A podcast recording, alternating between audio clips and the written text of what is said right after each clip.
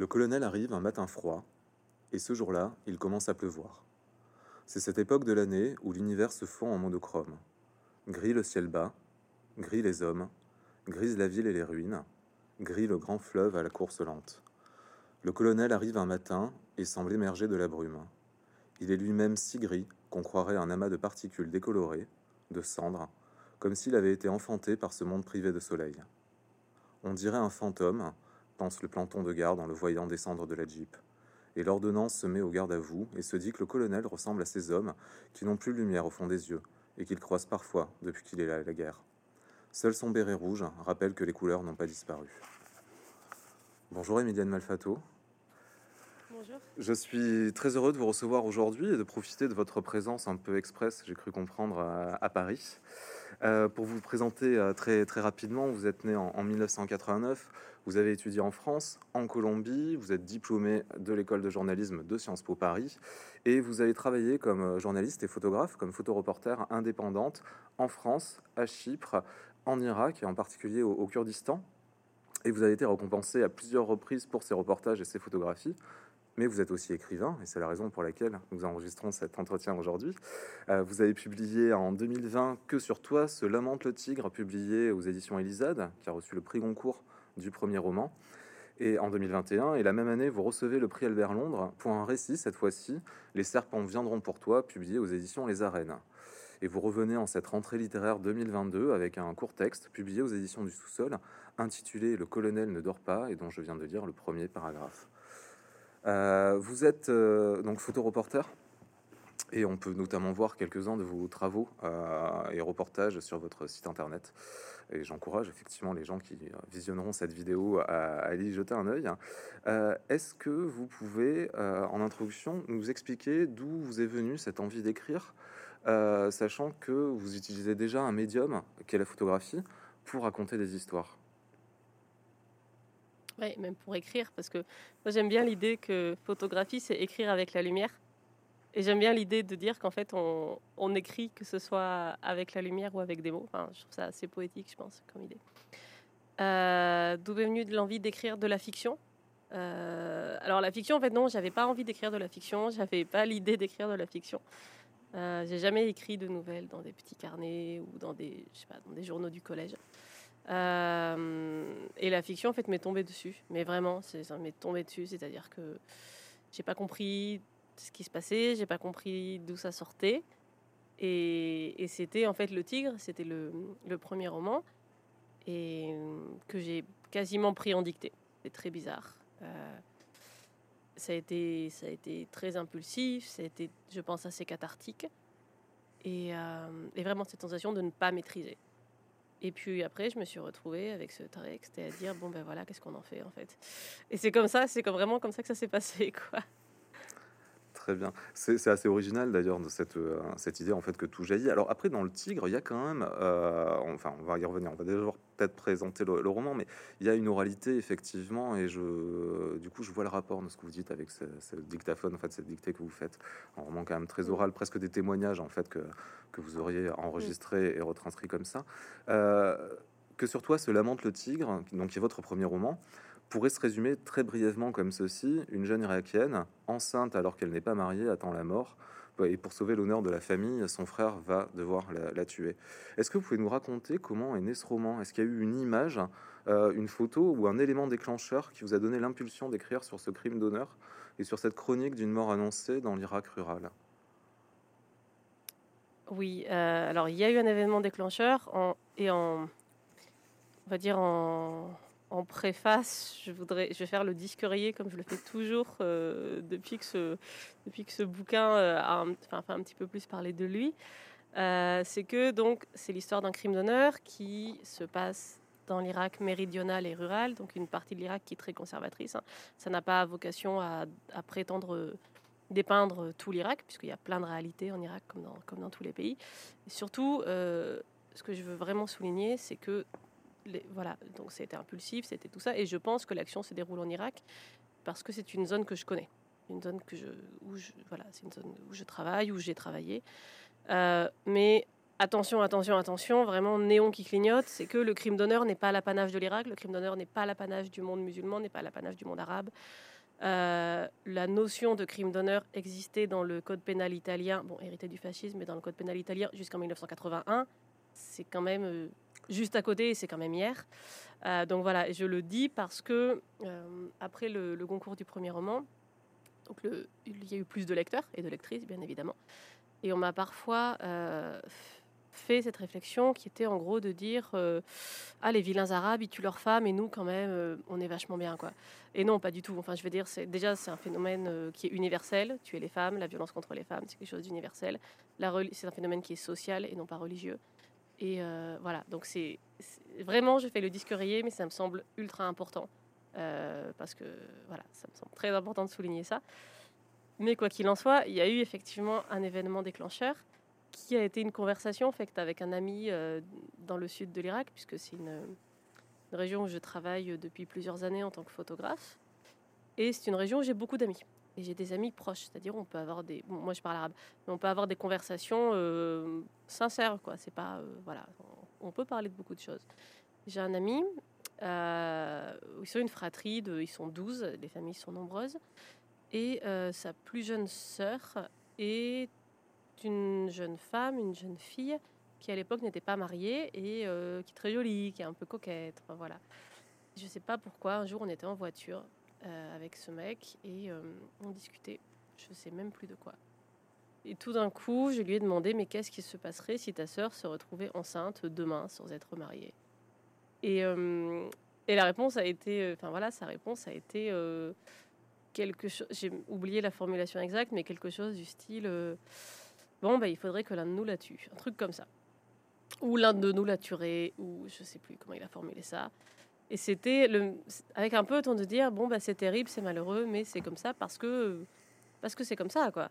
Et, mais parce que de même que si vous prenez les pagnolades, il y a quand même une bonne partie des pagnolades qui sont basées sur des filles mères. Alors peut-être qu'on les tue pas, mais on les exile, mais euh, c'est l'opprobre et tout ça. Donc c'est quand même un, truc qui est assez, assez classique, quoi. Le corps des femmes, il y a un gros nœud à ce niveau-là. Et donc il m'a dit ça. Euh, et, c'était très bizarre parce que parce que c'était mon ami. Enfin, c'est mon ami toujours. Et tout d'un coup, c'était euh, ah mince quoi. C'est mon ami, mais il y a aussi cette réalité là quoi. Et, euh, et je pense que ouais, je pense qu'intérieurement ça ça a créé quelque chose. Et peut-être cinq mois après. ou moins, je sais pas, enfin quelques semaines ou quelques mois après, euh, le tigre est arrivé. Voilà. Alors dans, ce roman, on va assister donc, euh, sur une journée en fait au monologue intérieur de tous les membres de, cette famille, que ce soit la fille mère, alors qui n'a pas de nom, et ça j'imagine que c'est pour pour tendre à une certaine universalité, justement c'est elle la protagoniste principale, mais c'est aussi euh, toutes les femmes qui se retrouvent dans cette situation. Par contre, tous les membres de sa famille sont nommés et euh, parlent les uns après les autres. Euh, est-ce que le fait de faire défiler ces personnages, qui sont tous emportés par un flot qu'ils peuvent pas contrôler, que ce soit la mère, que ce soit la belle-sœur, que ce soit les frères, c'est aussi une, manière d'expliquer comment plein de tourments peuvent traverser euh, ces personnes qui sont directement confrontées en fait à ce problème-là qui est, le crime d'honneur, et, euh, et, aussi de montrer que bah, rien n'est simple finalement et qu'on est très loin des clichés auxquels on pourrait s'attendre. Ouais, rien n'est simple et euh, peut-être que ça permet d'être un petit peu moins manichéen, enfin j'espère en tout cas. Et parce que c'est tous des victimes en fait, c'est tous des victimes, ils sont tous pris dans un système, c'est comme un rouleau compresseur. Ils sont pris dans un système euh, et, ils ont l'impression qu'ils n'ont pas le choix. que personne n'a le choix, en fait. Et, euh, et c'est pas seulement vrai pour l'Irak. Au final, on vit tous dans un système et on fait tous des. Il y a tous des choses qu'on fait ou qu'on ne fait pas. Puisque, par exemple, le frère Ali qui ne fait rien, lui, en fait, il n'agit pas. Euh, mais il y a tous des choses qu'on voilà, qu'on fait ou qu'on ne fait pas parce qu'on est dans un système, parce qu'on intériorise une norme.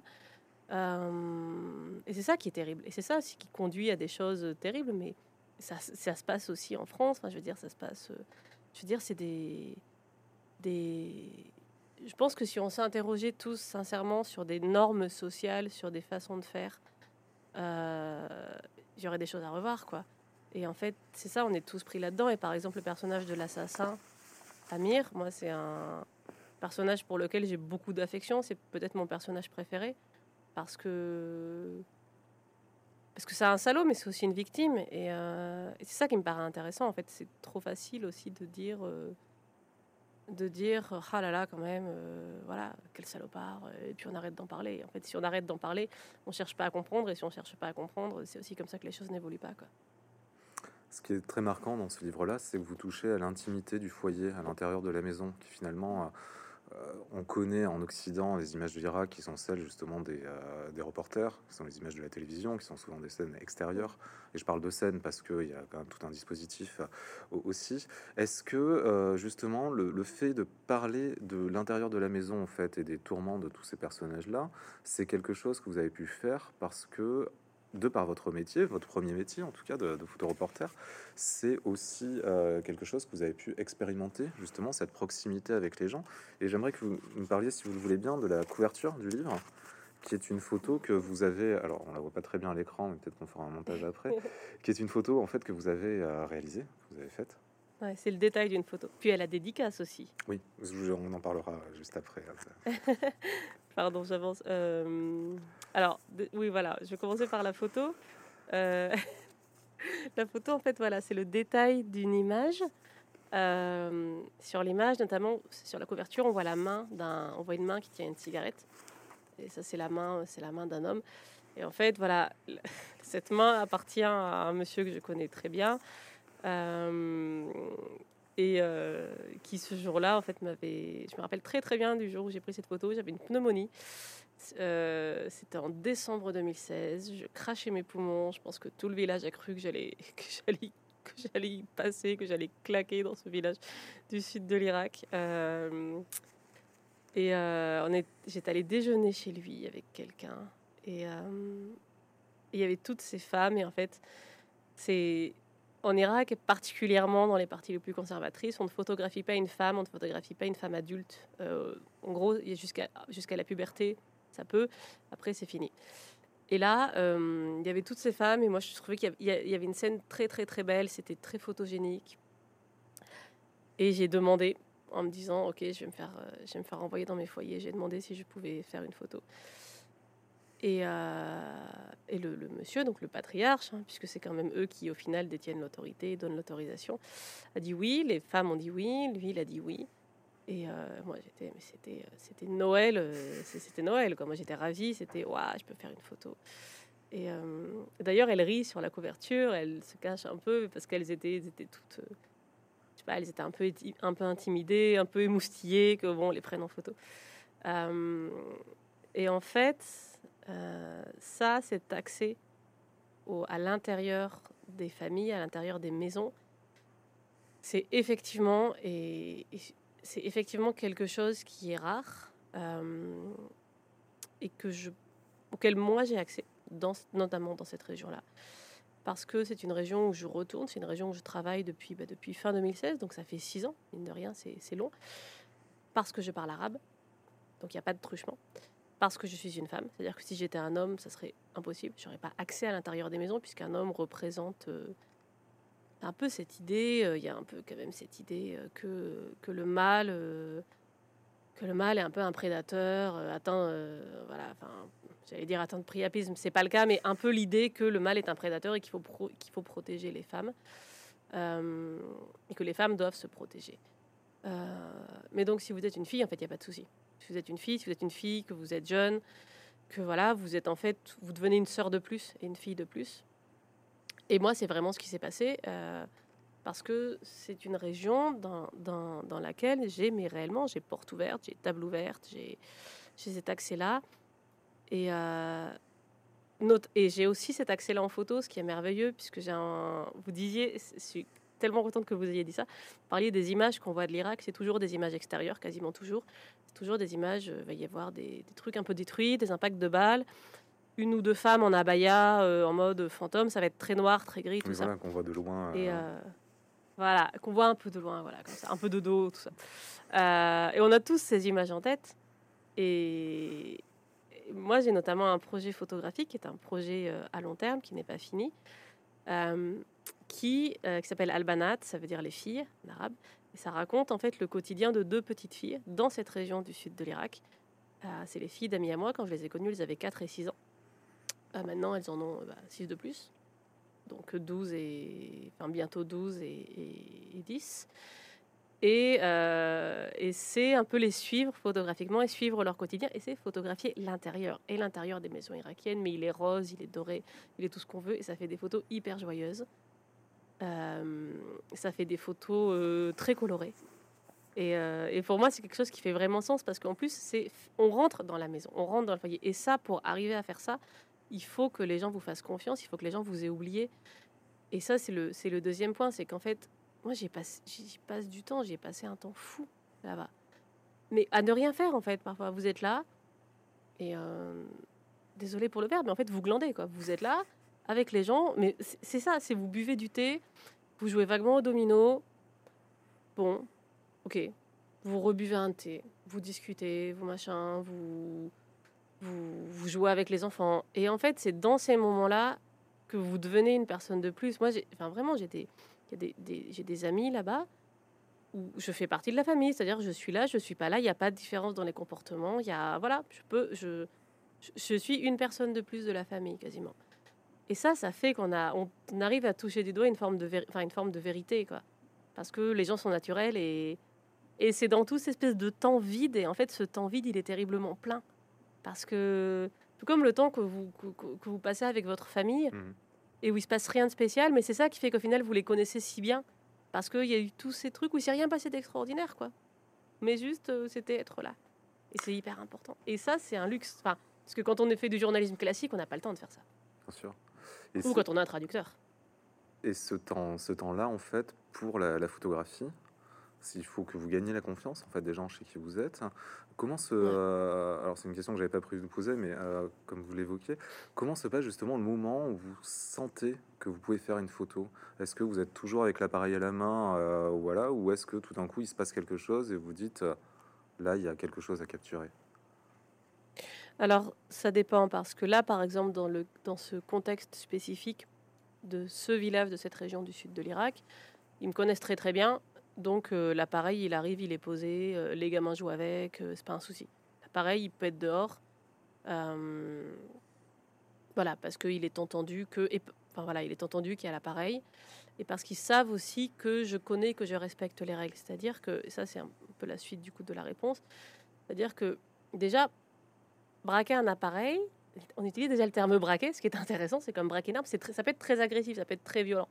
moi, je Justement, je ne braque pas mon appareil si j'ai pas l'accord, mais même non verbal de la personne. Euh, c'est une question de respect. Et puis, voilà, c'est très violent. Les gens peuvent complètement. Euh, voilà, et, les, gens ont le droit aussi de, de, Ça peut complètement casser une scène. Mmh. Euh, après, il y a appareil et appareil aussi. Enfin, vous avez.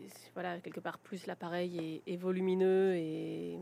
Voilà, plus ça va potentiellement tendre les situations. Mais par exemple, si vous êtes.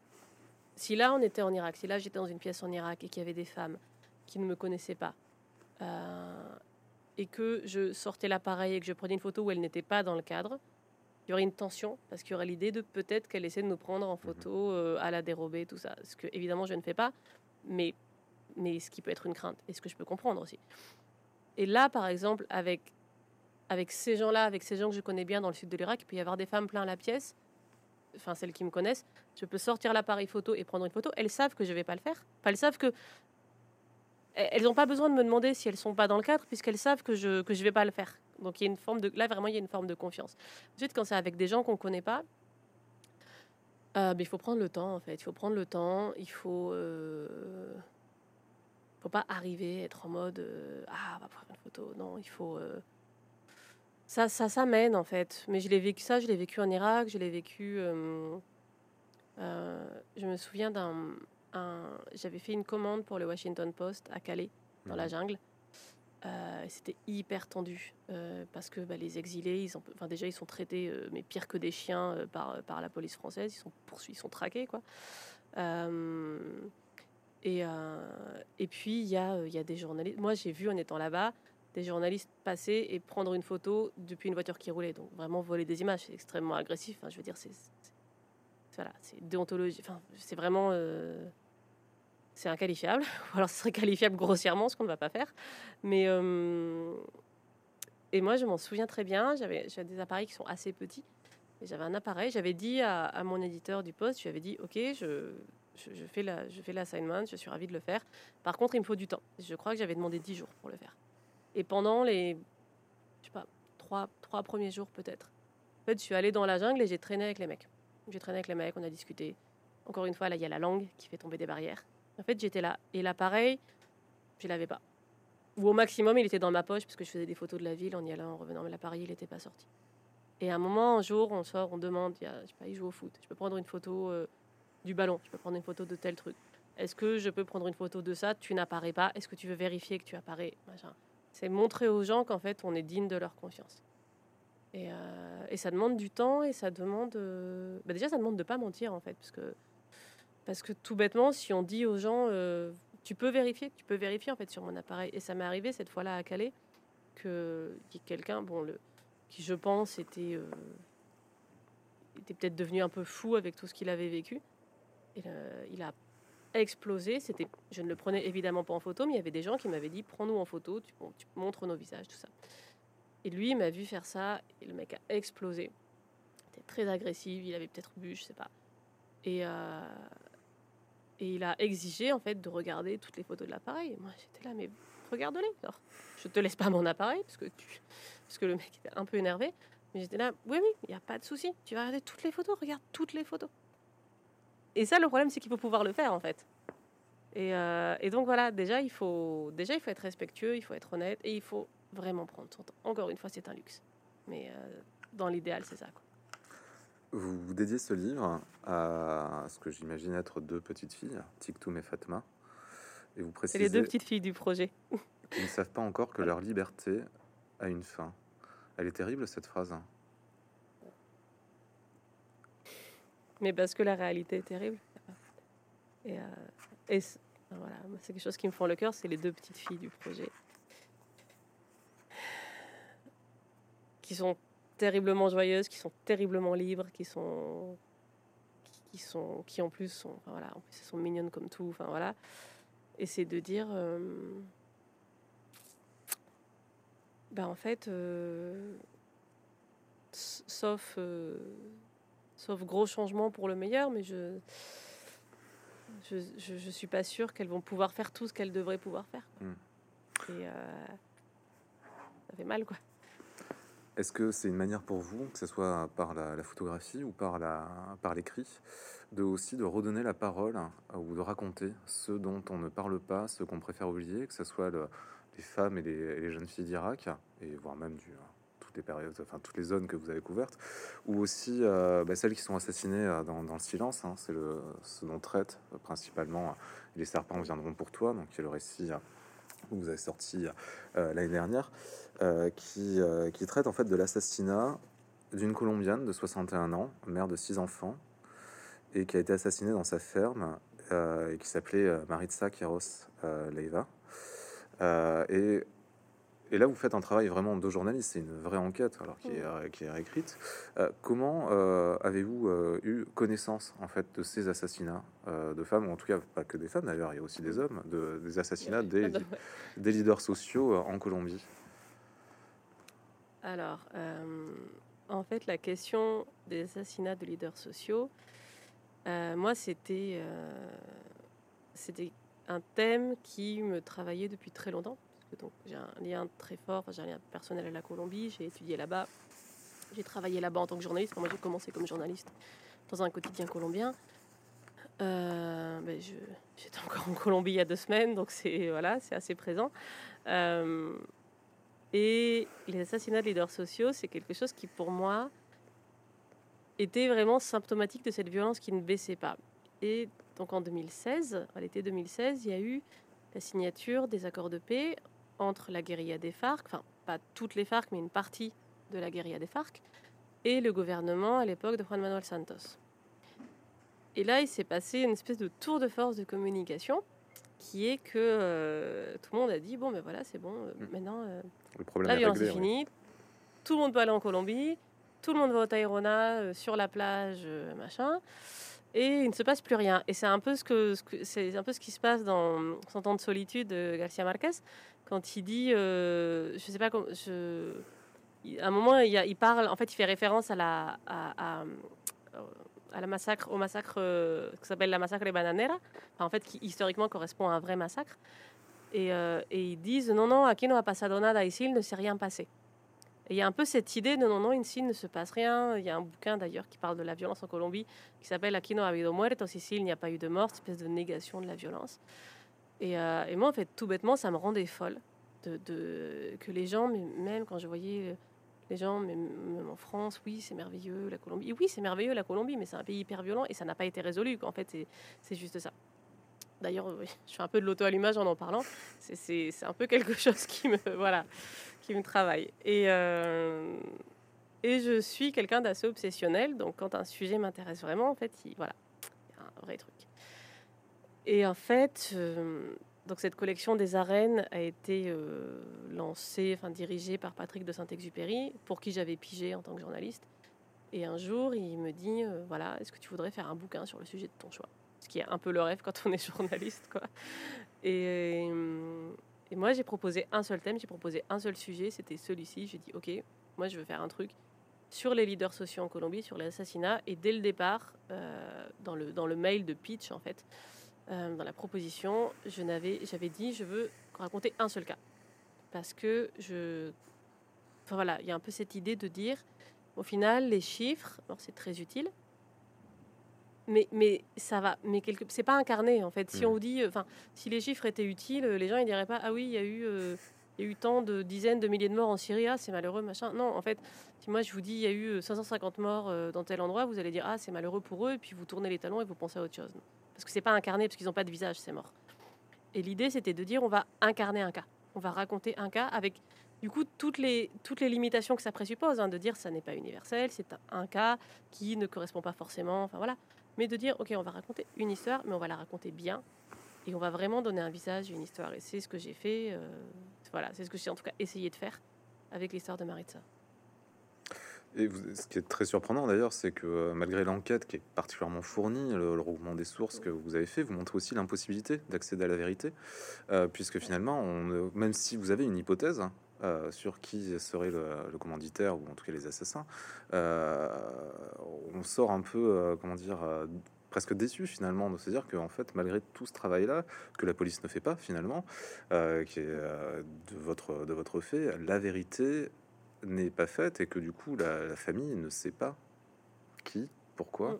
Qu'est-ce que ça dit en tant que journaliste Presque cette frustration finalement de se dire mais tout ça pour arriver à une conclusion ou on n'arrive pas jusqu'au bout. Enfin, il n'y a pas le comme on peut voir dans, certains films où effectivement, ça y est, l'affaire est résolue euh, comme une enquête, euh, une enquête policière. Euh, alors pour moi, c'est, enfin, oui, une forme de frustration, mais mais je suis aussi contente quelque part de qu'il y eu cette honnêteté de dire, bah en fait non, en fait on ne sait pas. il y a des hypothèses, mais on ne sait pas. Parce que c'est aussi la vérité, c'est de dire Enfin, moi, en tant que journaliste, j'ai trouvé ça très intéressant de me retrouver dans ce labyrinthe et qui était, qui était un labyrinthe, qui est un casse-tête, qui était parfois mais à s'arracher les cheveux, de dire mais attends, euh, je sais plus, je sais plus qui ment, tout le monde ment, tout est contradictoire. Et, ça me paraissait important,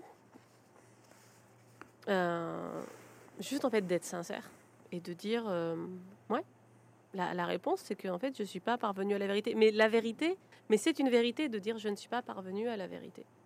Et, ça me paraît intéressant et c'est aussi euh, peut-être un exercice aussi d'humilité journalistique, de dire euh, bah on est journaliste, ok, mais on n'est pas omniscient, on n'est pas omnipotent et euh, enfin, je sais pas, je déjà moi j'ai pris une énorme claque journalistique parce que j'ai beaucoup appris parce que c'était croiser les sources, mais c'était pas les croiser deux fois, trois fois, c'était les croiser six fois, sept fois, huit fois, euh, revenir, refaire raconter des gens, avoir des interviews, mais je sais pas combien d'heures, poser la même question à différentes personnes pour voir, et c'était c'était fascinant quoi.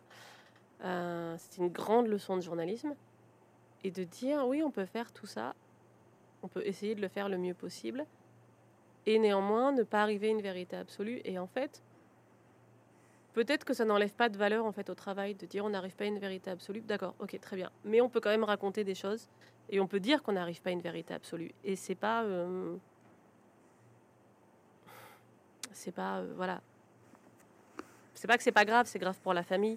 Parce que, parce que la police devrait essayer d'arriver à une vérité absolue, parce qu'ils le font pas. La famille ne sait toujours pas, on est en 2022 et ça n'a toujours pas été résolu. Mais, euh, mais je veux dire, dans, dans l'aspect journalistique de la chose, de dire, mais fait, c'est pas, pas grave de pas y être. Enfin, voilà, c'est quelque part la recherche, encore une fois, d'un point de vue journalistique, hein, pas d'un point de vue euh, légal ou pour la famille. Quelque part, la recherche vaut en elle-même. Passons à, présent euh, au, colonel ne dort pas, qui est à la raison de, notre entretien aujourd'hui. Euh, vous, j'allais dire, vous revenez à la littérature euh, si on considère qu'effectivement il y a une temporalité dans les sorties entre le tigre, les serpents, et effectivement le, colonel. Et contrairement à vos ouvrages précédents, cette fois-ci, on va se retrouver avec des personnages donc, qui n'ont pas de nom. Alors vous me direz comme la la, jeune femme euh, irakienne euh, du Tigre. Euh, mais on suit dans une zone géographique qui est volontairement inconnue, dans une période temporelle qui là aussi est relativement floue. Alors, en lisant, on va parler aussi de, de l'épigraphe, mais en lisant, j'avais moi deux, deux, pistes, à savoir est-ce qu'on est dans une région du Moyen-Orient entre 1980 et 2010 est-ce qu'on est dans une dictature européenne ou sud-américaine des années 70 Parce qu'il y a quand même du décorum dans les uniformes. Dans les uniformes, on sent qu'il y a la présence hiérarchique, mais euh, avec quelque chose presque de l'ordre du euh, de la caricature, tellement toutes ces médailles, ces casquettes sont grosses, euh, tout est, tout est rutilant. Et on va suivre en fait le, parcours d'un homme qui est colonel et qui pratique la torture, et qui le fait très bien, sans se poser de questions, et qui pourtant, découvrons-nous au début du récit, n'arrive plus à dormir parce qu'il commence à avoir à éprouver des remords, puisque dans son sommeil, les fantômes de ses, ses victimes en fait viennent le ressurgissent et, viennent le hanter. Euh, ce qui m'a frappé dès l'ouverture du livre, en fait, c'est euh, l'épigraphe. Alors, il y a une citation d'un poème d'Aragon, et puis surtout, il y a cette phrase de Pierre Mesmer à propos de l'envoi de Paulo Sarès à Fort Bragg en qualité d'instructeur des techniques de contre-insurrection, qui est lapidaire et qui est juste, c'était un spécialiste. Euh, est-ce que vous pouvez nous parler justement de, cette épigraphe, puisque à la lecture, on est de suite plongé dans un imaginaire, euh, donc qui est, enfin dans un imaginaire en même temps dans une réalité historique, euh, qui est les actes en fait d'Ossarès et la froideur avec lesquels, longtemps après la guerre, il a toujours déclaré qu'il n'avait pas de remords, qu'il ne regrettait rien, qu'il avait peut-être des regrets, mais en tout cas pas de remords, et que finalement il faisait son travail parce qu'il le faisait bien, et que, que non seulement il obéissait aux ordres, mais qu'il apportait d'une certaine manière une solution à un problème. Est-ce que revenir justement sur cette violence des hommes, sur cette violence de la guerre, c'est quelque chose qui vous est, euh, j'allais dire, presque indispensable? Alors, pas de façon réfléchie, mais j'imagine que oui, puisque, puisque quand même, bon, les trois livres traitent un peu de la violence même un peu complètement. Euh, donc je, voilà, c'est quelque chose de, cathartique et de pulsionnel, mais je, quand même en analysant a posteriori, je me rends bien compte qu'il y a des points communs. Donc, euh, donc il y a mon expérience de la guerre, puisque j'ai été euh, reporter de guerre donc dans le nord de l'Irak et j'ai travaillé dans d'autres pays compliqués. Je ne me considère plus, je ne me revendique pas comme reporter, comme reportrice de guerre, euh, parce que je ne cherche pas à courir de conflit en conflit. Euh, mais bon, il y a eu, y a eu une expérience de la guerre et ça, ça laisse des traces. il y a probablement des choses qui à un moment doivent ressortir. Enfin, je pense qu'on on, gère ces traumas, euh, ces traumas comme on, peut, en fait. Et moi, visiblement, c'est comme ça. et puis il y, a un, il y a un intérêt, il y a une curiosité, je pense, pour ça, pour certaines périodes de l'histoire, pour ce que la guerre fait à l'humain, pour ce que l'humain peut faire à l'humain. Euh, je sais pas, moi j'ai un peu grandi en voyant, enfin, montrer enfant des films de Costa Gavras, euh, de, voir, de voir certaines choses. J'ai le souvenir d'avoir vu petite euh, La déchirure, le film sur, sur le génocide Khmer Rouge. Enfin voilà, je pense qu'il y a eu deux, trois choses qui ont, qui ont, qui ont sûrement nourri cette curiosité. Et euh, je sais pas, on va pas commencer à faire de la psychologie de comptoir, mais j'imagine qu'il y a des choses voilà, où il y a un lien.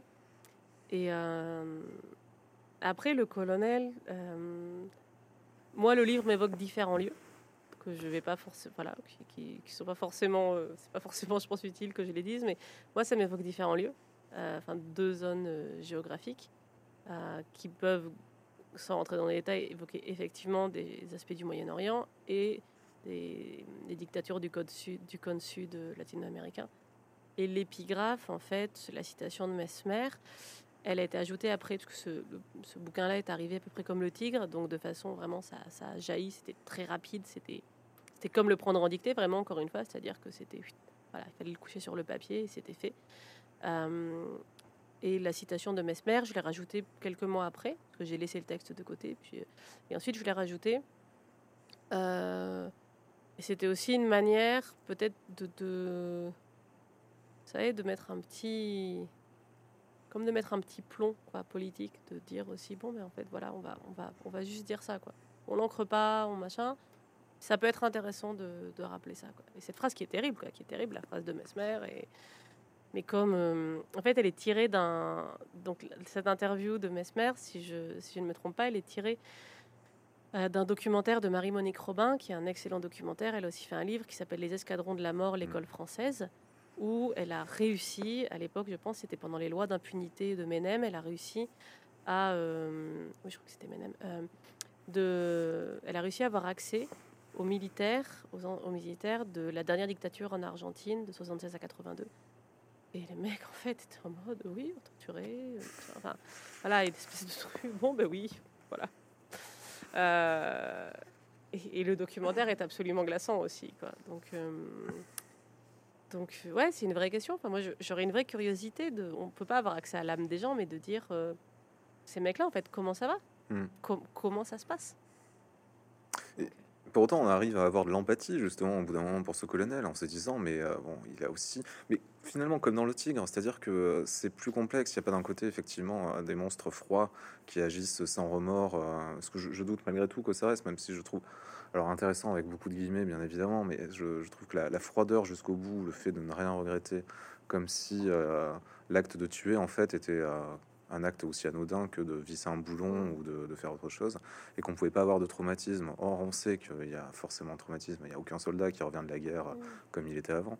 Euh, le, fait quand même d'avoir de l'empathie pour euh, son personnage principal, de se mettre un peu quelque part d'une certaine manière dans la, à la place du monstre, et du monstre, je passe mes mots aussi. Hein. Euh, est-ce que là aussi, c'est aussi une manière de dire, mais en fait, rien n'est simple. Il n'y a pas Rien n'est jamais aussi simple. Hein. Mais rien n'est simple en fait. Et, euh, alors, ouais, c'est ça. Pardon, allez-y, allez-y. Non, non, et je voulais revenir justement sur, la, sur cette épigraphe, ce que vous venez de dire, le fait que vous le rajoutez à la, à la fin en fait de la rédaction de, de ce texte-là, euh, qui est jailli. Alors, c'est très, je trouve ça très intéressant en fait. Vous me disiez, en fait, le texte est sorti euh, comme ça, parce qu'il y a des, il y a des passages, hein, on, parlera juste après, qui ont une, une vraie construction littéraire, voilà, et à la différence d'un récit plus journalistique où euh, il y a des, euh, on va dire des notes et tout ça du travail et qu'il n'y a plus qu'à remettre euh, les pièces dans, le bon sens. le fait de, voilà, de remettre au SARES en début et de dire en fait, il y a aussi, on, a, on imagine le texte ailleurs, dans un ailleurs lointain loin de la France en mmh. tout cas, ou même géographiquement et temporellement, le fait de dire mais en fait ça a d'abord existé ici, chez nous, il n'y a pas si longtemps, euh, c'est aussi peut-être une manière de, enfin vous me direz justement de dire, mais ça peut aussi peut-être revenir à n'importe quel moment. Ça peut, mais ça peut revenir. C'est aussi une manière de dire, de rappeler, de dire, euh, ouais, c'est de la fiction, mais bon, voilà. Enfin, de, nuancer ça aussi, de dire c'est que de la fiction, mais eh, regardez dans, dans la vie réelle, euh, voilà. Et avec ce côté, voilà, c'est pas, c'est pas une citation, voilà, qui parle, c'est pas une citation sur le Paraguay, c'est pas une citation sur la Syrie, non, c'est la France c'est Mesmer, c'est un ministre. C'est dire, bon, bah en fait, euh, ouais, quoi, ouais. Dire aussi, attendez, les mecs, euh, c'est pas que c'est pas que des très très méchants, très très loin, quoi. Non, il y a. Bah, je veux dire, euh, je, je,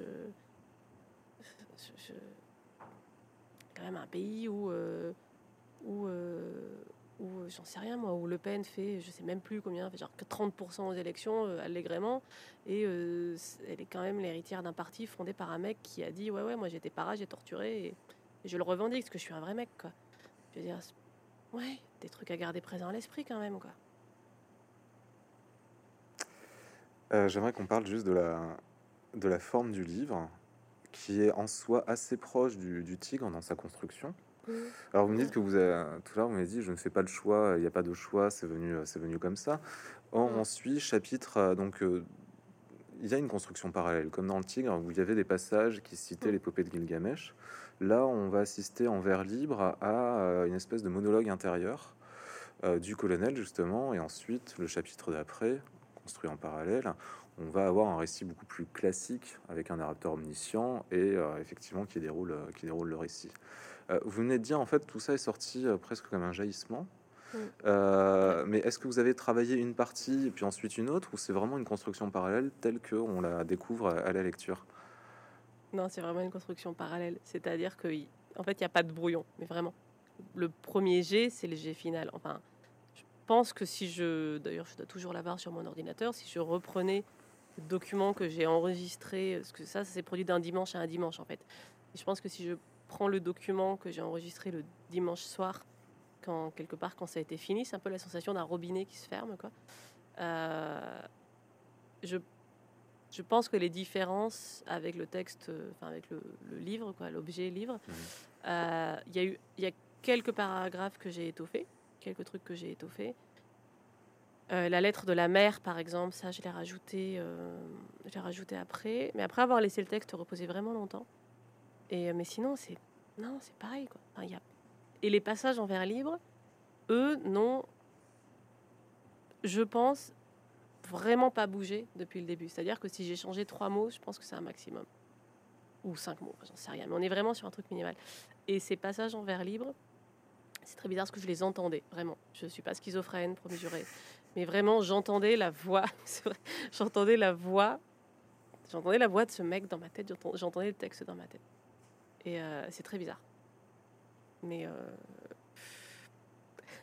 mais c'est comme ça. Je, je, et je me l'explique pas. Je me l'explique pas tellement en fait. Mais euh, et alors que c'est des c'est peut-être justement les passages où l'écriture a l'air la plus la plus travaillée, enfin la plus travaillée, voilà, la plus, incarnée, voilà, oui. Voilà, et en fait non quoi, vraiment pas. C'était vraiment un truc où j'entendais ça quoi.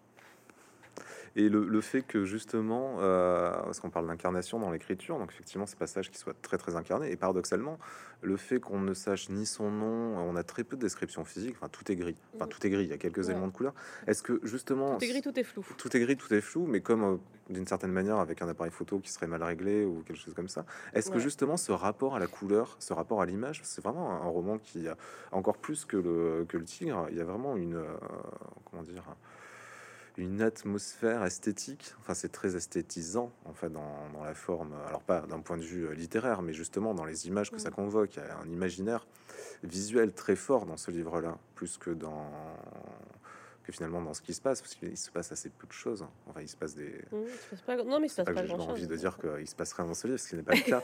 mais, euh, mais, justement, il se passe paradoxalement, euh, on est sur un temps qui est beaucoup plus étoffé que le tigre, parce que le tigre, c'est une journée. Là, on est sur un temps qui est très flou. On ne sait pas si c'est quelques jours, quelques semaines, voire même quelques mois. Mm. On sait qu'il y a eu une guerre. On sait que on parle de reconquête. En fait, on est dans ce palais avec des hommes qui ne savent plus pourquoi ils sont là. Ça s'enlise un peu. Loin. Ça s'enlise. On entend le bruit du canon et puis on n'entend plus.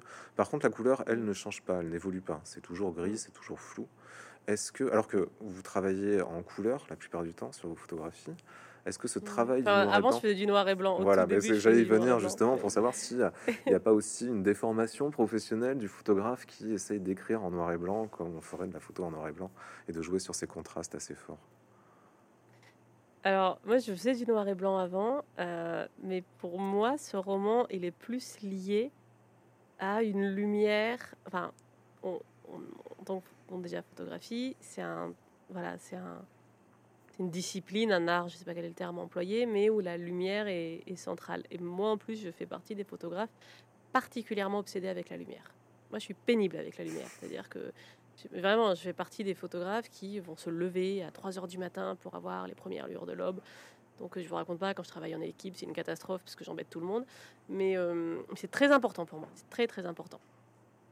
Et je, regarde le ciel, je suis très sensible à la lumière, ça influe sur mon humeur. Enfin voilà, vraiment il y a un truc avec ça, avec la lumière. et il y a ces lumières, parfois moi j'ai le souvenir de les avoir vues, ces lumières qui sont très grises. Enfin, pour moi, si ça évoquait une, photo, ça évoquerait une photo en couleur, mais une photo avec ces. D'ailleurs, j'en ai des photos comme ça, notamment d'Irak en hiver, où où il y a comme ça, il y a un peu de lumière, mais c'est quand même très gris. C'est un peu, un peu comme un, un peu comme si c'était une photo très désaturée. Je sais pas si vous voyez ce que je veux dire. Oui, tout à fait. Très désaturée, donc qui est pas du noir et blanc, mais qui est quand même très peu coloré. Et euh, pour moi, ça évoque ça. Et je pense, oui, qu'il y a une déformation professionnelle. Enfin, je suis pas sûre que j'écrirais comme ça si je n'étais pas photographe. Merci beaucoup, Emiliane Melfato. Merci à vous.